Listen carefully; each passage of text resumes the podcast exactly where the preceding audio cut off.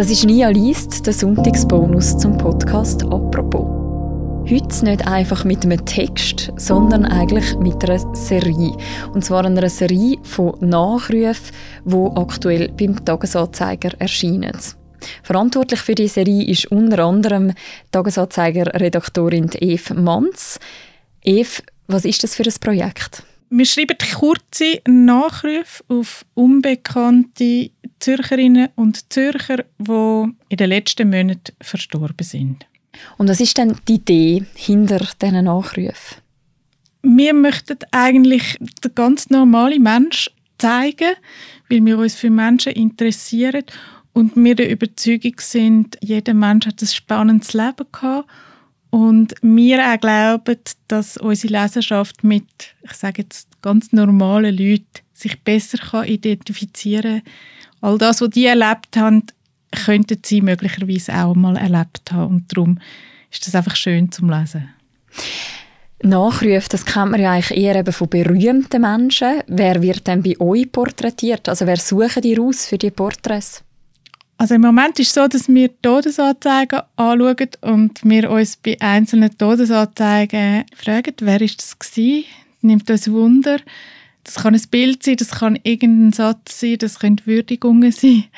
Und dann rufen wir den Angehörigen an und fragen, ob sie mitmachen wollen. Es gibt jetzt mittlerweile aber auch Leute, die sich bei uns melden und eine Idee haben, über wen man einen Nachruf könnte schreiben. Aber eben die Betonung ist, es muss jemand sein, der nicht wirklich prominent ist. Also Blick auf das ganz Alltägliche, auf das normale Leben sozusagen. Genau. Genau. Und es geht wirklich, also es soll um eine Würdigung gehen, aber mit dem allen positiven und schlechten Sachen, also Marotten oder irgendein ähm, Bubenstreich, das kommt alles drin vor. Es soll alles Platz haben. Die ganze Serie gibt es beim Tagi auf der Webseite und auch in der App. Und drei von diesen Porträts die hören wir jetzt, vorgelesen vom Tagi-Redakteur Jean-Marc Knia. Viel Spaß beim Zuhören. Julius Ramsberger, 1938 bis 2021. Julius Ramsberger erschuf keine Skulpturen, malte keine Bilder, schrieb keine Romane. Ginge es aber ums Elektrische und Elektronische, war Jules, wie ihn alle nannten, die ihn näher kannten, zweifellos ein Künstler. Davon zeugten reparierte Haushaltsgeräte, Lampen oder Radios, die er nach dem Motto Wieso wegwerfen, wenn es noch läuft, vor der Verschrottung bewahrte. Davon zeugte aber vor allem sein letztes Werk, ein Sitzlift von der Waschküche bis in den obersten Stock im Haus am Mühliweg in Bülach. Obwohl gesundheitlich angeschlagen und schon über 80, maß er eigenhändig alles aus, trug die technischen Daten zusammen, berechnete die Einbaukosten, erteilte einer Firma den Auftrag und verhalf damit seinen Mitbewohnern, man war in den 37er Jahren, in denen er da lebte, zur fidelen, sich gegenseitig kümmernden Alterswege geworden, zu mehr Lebensqualität. Seine technischen Fingerfertigkeit erlangte der 1938 als jüngstes von sechs Kindern in Olten geborene Julius über Umwege. Die Familie lebte in armen Verhältnissen, in einem Haus mit Strohdach. Der Vater, aus Deutschland in die Schweiz gekommen, erhielt meist nur Gelegenheitsaufträge als Malermeister. Die Haushaltskasse war oft klamm. Auch darum wurde der kleinste Spross vom alten Herrn ins lukrative KV beordert, als es 1953 um die Lehrstelle ging. Dieser Bürojob habe den Fetsch beengt, sagt Tochter Astrid Ramsberger, die mit ihren Brüdern Alfred und Urs am Tisch sitzt. Die drei lernten Großvater nicht mehr kennen, er starb 1955 bei einem Verkehrsunfall. Nach knapp zwei Jahren brach Julius Ramsberger die kaufmännische Ausbildung ab und fand eine neue Lehrstelle als Elektriker. Ein Beruf, der zur Berufung wurde. Er machte die Meisterprüfung, stieg bei den Elektrizitätswerken des Kantons Zürich EKZ zum Installationskontrolleur auf, später vermittelte er sein Wissen an der Berufsschule Bülach und amtete als Lehrabschlussprüfung Experte. Weil er nah dran war, hatte er auch beste Kontakte zum Fachhandel Rabatte inklusive.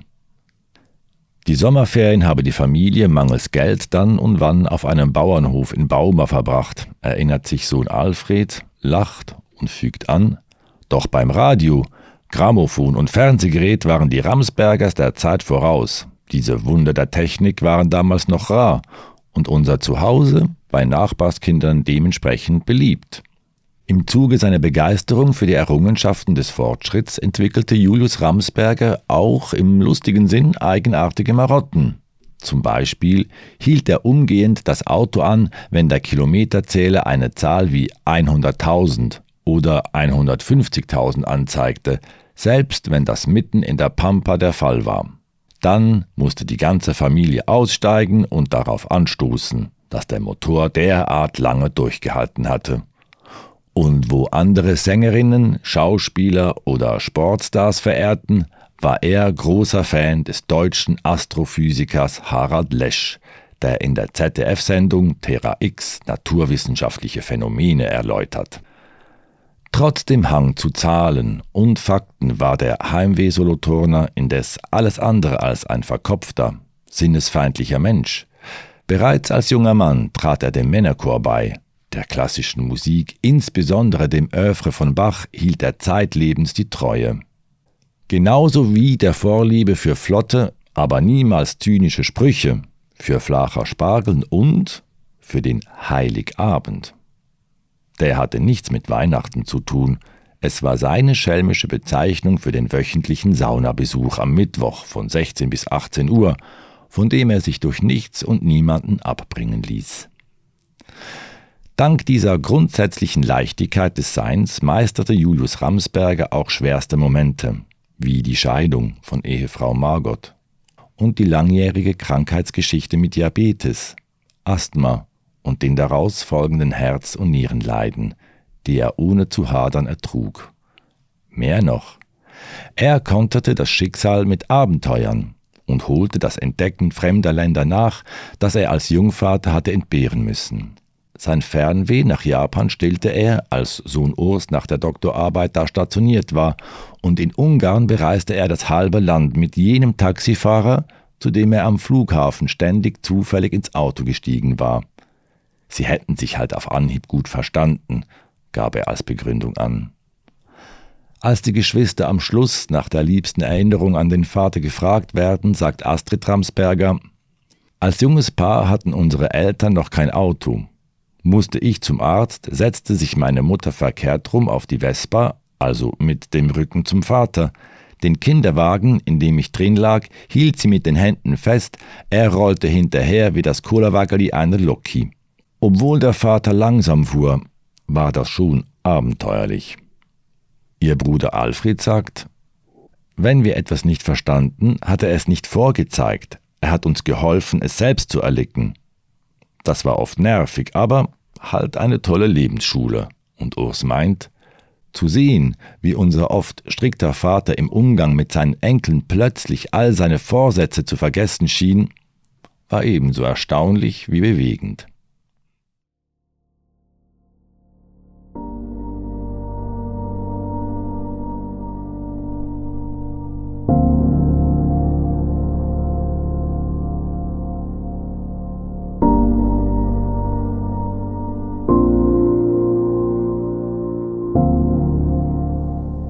Gabriele Kesser 1927 bis 2020. Sie benetzte jeweils zuerst ihre Hände, bespritzte Arme und Oberkörper mit Wasser und tauchte ein. Das Wasser war Gabriele Kessers Element. So oft wie möglich schwamm sie von der Bar die tiefen Brunnen hinaus auf den See. Im Wasser fühlte sie sich lebendig und ganz bei sich. Solche Freiheiten, solch kleine persönliche Abenteuer waren ihr zeitlebens wichtig. Gabriele Mark war noch sehr jung, als sie Armin Kesser in einem Café beim Zürcher Kunsthaus auffiel. Die Gymnasiastin aß da mit ihrer Schwester über Mittag, als der 21 Jahre ältere Schriftsteller sie ansprach. Sie war auf der Stelle für ihn entflammt. Mit 19 wurde sie seine Frau, ein Jahr später kam Sohn Stefan zur Welt, Lediglich ein Semester lang hatte sie Geschichte und Latein studiert. Ihr Vater, der Rechtsanwalt Albert Marx Hussin, der für die Demokratische Partei im Nationalrat saß, war gegen die Verbindung mit dem brotlosen Intellektuellen gewesen. Er starb aber noch vor der Hochzeit, welche die leidenschaftliche Gabriele aber ohnehin durchgeführt hätte. Von ihm, einem namhaften Kämpfer gegen den Faschismus, hatte sie ein politisches Bewusstsein und einen ausgesprochenen Sinn für Gerechtigkeit geerbt. Noch in der Primarschule zeichnete sie mit einer Kreide ein Hakenkreuz auf eine Mauer und schrieb darunter Pfui. Ihr Mann führte Gabriele Kesser in weite Gebiete der Literatur und Kunst ein. Theater gehörte für sie selbst hochschwanger zum Alltag.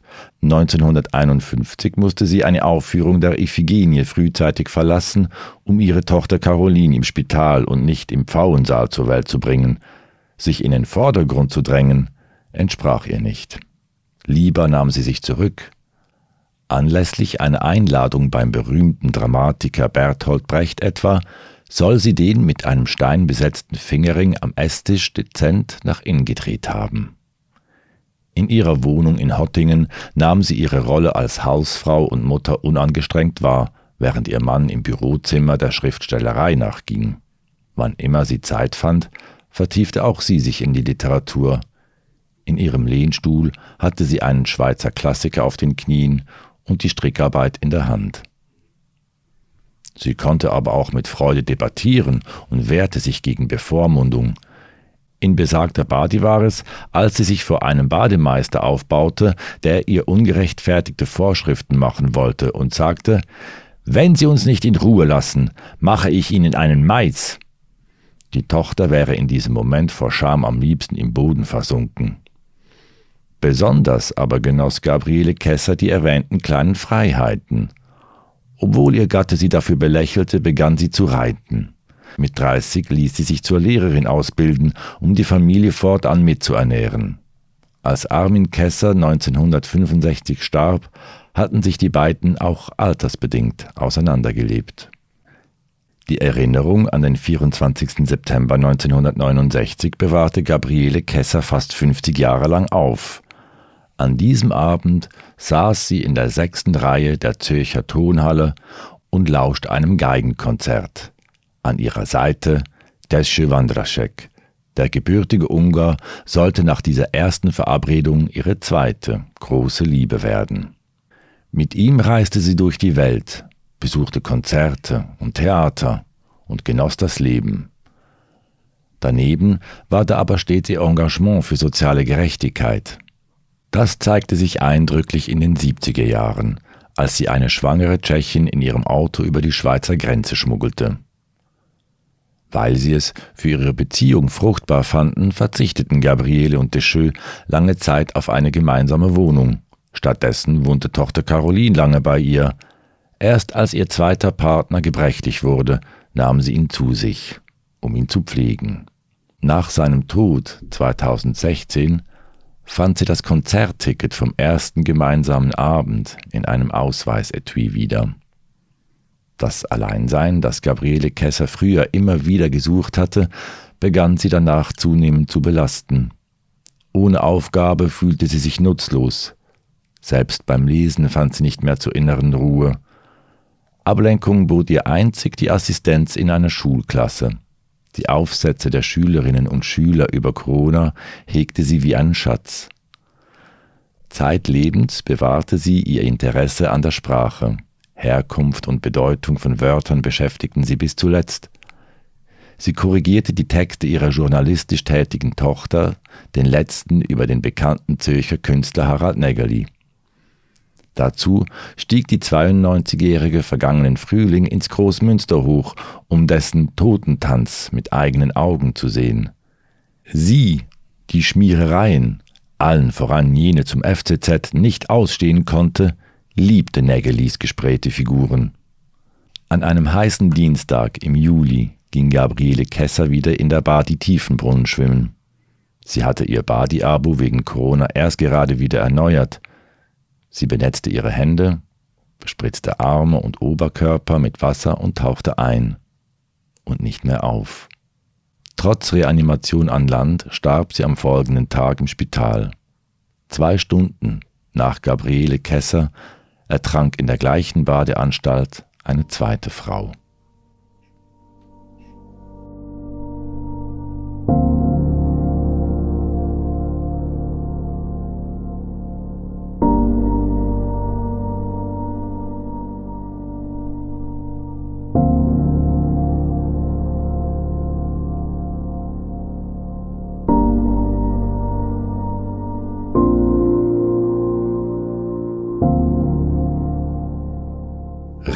Reto Freurer 1969 bis 2020. Jener Samstagabend dürfte einigen Besuchern auf dem Weg zum Opernhaus noch gut in Erinnerung sein. Sie hörten zuerst ein lautes Hupen, das an ein Stöhnen erinnerte. Während sie erstaunt stehen blieben, spritzte, wie von Geisterhand gelenkt, Wasser aus dem Heck eines parkierten Citroën de Chevaux und ließ einige noble Damen kreischen. Reto Feurer und seine Kollegen freuten sich derweil im Versteck über den gelungenen Lusburbestreich. Die Idee mit dem Spritzeffekt hatte Feurer bei seiner Arbeit als Lastwagenmechaniker in der Postautowerkstatt. Warum eine Pumpe aus einem ausgedienten Fahrzeug entsorgen, wenn sie anderweitig gebraucht werden konnte? Also baute er sie in den 80er Jahren in das Familienauto ein, Fernsteuerung inklusive. Er war schon immer einer mit Flausen im Kopf, sagt seine Mutter Margrit, aber einer, der es mit allen immer gut gemeint hat. Autos, Herz und Humor. Es sind diese drei Dinge, die sich wie ein roter Faden durch Reto Feurers Leben ziehen. Unangenehm wurde das umgebaute Auto übrigens vor allem für Vater Heinz auf dem Straßenverkehrsamt. Da der Sohn im Militär weilte, musste er den mit Pumpe gepimpten Wagen vorführen und erntete von den Kontrolleuren nichts als Kopfschütteln. Seiner Erscheinung entsprechend, alle nannten Reto Feurer wegen seines südländisch anmutenden Aussehens und der spitzen Schuhe stets den kleinen Italo, kaufte er sich später einen Alfa Romeo. Einzig sein Musikgeschmack war nicht nur Italo, aber und Queen hörte er sich am liebsten an. Seine Passion für Autos konnte Reto Feurer später auch beruflich ausleben.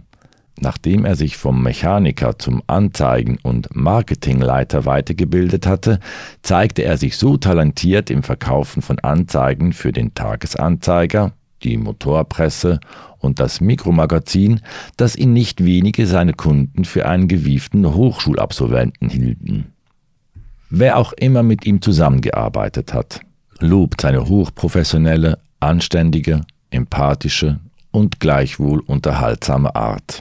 So machte er sich bei seinen Vorgesetzten dafür stark, einen psychisch angeschlagenen Mitarbeiter nicht zu entlassen, und nach einem Termin, der enttäuschend verlaufen war, heiterte er sein Verkaufsteam durch prächtige Details über die auffällige Brustbehaarung des unliebsamen Kunden auf. Doch Reto Feurer war auch ein abenteuerlustiger und schräger Vogel, und das in vielerlei Hinsicht. Zum Beispiel führte er mit dem tunesischen Sportminister ernsthafte Verhandlungen, um auf dem ausgetrockneten Salzsee Chott el Djerid im Süden des Landes eine Autopiste für Geschwindigkeitsrekorde auf Meereshöhe einzurichten. Oder er bot Lebensberatung mitsamt Hypnose an, auch Menschen, die ihn dafür mangels Geld nicht bezahlen konnten. So groß Reto Feurers Herz für seine Mitmenschen war, mit der großen Liebe wollte es nicht klappen. Dreimal war er verheiratet, die letzte Scheidung stand kurz bevor. Dennoch waren zwei Frauen seine wichtigsten Bezugspersonen. Seine 13-jährige Tochter Laura, die seit sieben Jahren bei ihm wohnte, und seine Mutter Margrit, die er liebevoll Gitter nannte. Reto Feurer liebte es, mit seiner Tochter herumzublödeln. Mal rutschte er zu ihrem Amüsement mit der Matratze im Haus in Geroldswil die ganze Treppe hinunter. Ein andermal tanzte er am Sonntagmorgen aus Jux wie wild auf ihrem Bett herum. Wohl auch deshalb, sagt Laura im Gespräch, er war der lustigste und hilfsbereiteste Mensch, dem ich je begegnet bin. Eng war auch die Beziehung zu seiner Mutter. Er half ihr im Garten und schüttete ihr dabei sein Herz aus. und ihr vertraute er auch den Wunsch an, seine Asche möge dereinst auf einem Gewässer in die Welt hinaustreiben. Ihren Rat aber, er möge doch wegen seiner anhaltenden körperlichen Beschwerden endlich einen Arzt aufsuchen, schlug er lange, wohl zu lange in den Wind.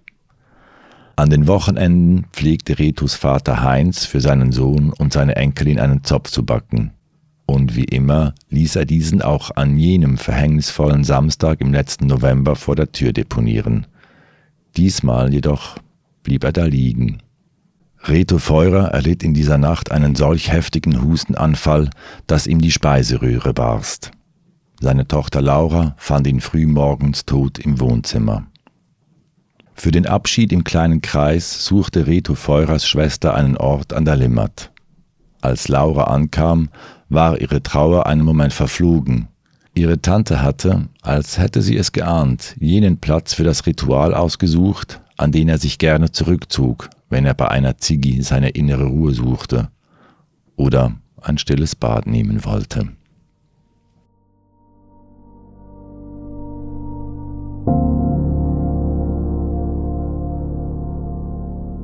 Das sind drei Porträts aus der Nachrufserie vom Tagesanzeiger. Wenn Sie selber kürzlich verstorbene Person aus der Region Zürich kennen, wo Sie gerne möchten vorschlagen für die Nachrufserie, dann können Sie das machen. Und zwar unter der Mailadresse nachrufe.tages-anzeiger.ch. Und das war es, der heutige ein spezielle Sonntagsbonus zum Podcast «Apropos». Die nächste Folge gibt es morgen am Montag wieder. Bis dann, macht's gut. Ciao miteinander.